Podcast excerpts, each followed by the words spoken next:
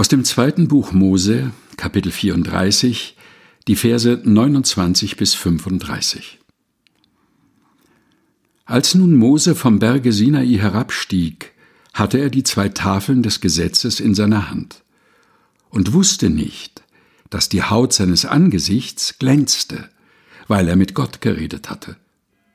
Als aber Aaron und alle Israeliten sahen, dass die Haut seines Angesichts glänzte, fürchteten sie sich, ihm zu nahen.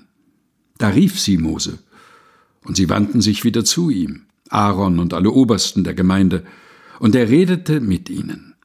Danach nahten sich ihm auch alle Israeliten.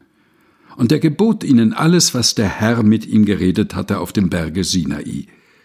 Und als er dies alles mit ihnen geredet hatte, legte er eine Decke auf sein Angesicht. Und wenn er hineinging vor den Herrn, mit ihm zu reden, tat er die Decke ab, bis er wieder herausging. Und wenn er herauskam und zu den Israeliten redete, was ihm geboten war, sahen die Israeliten, wie die Haut seines Angesichts glänzte. Dann tat er die Decke auf sein Angesicht, bis er wieder hineinging, mit ihm zu reden.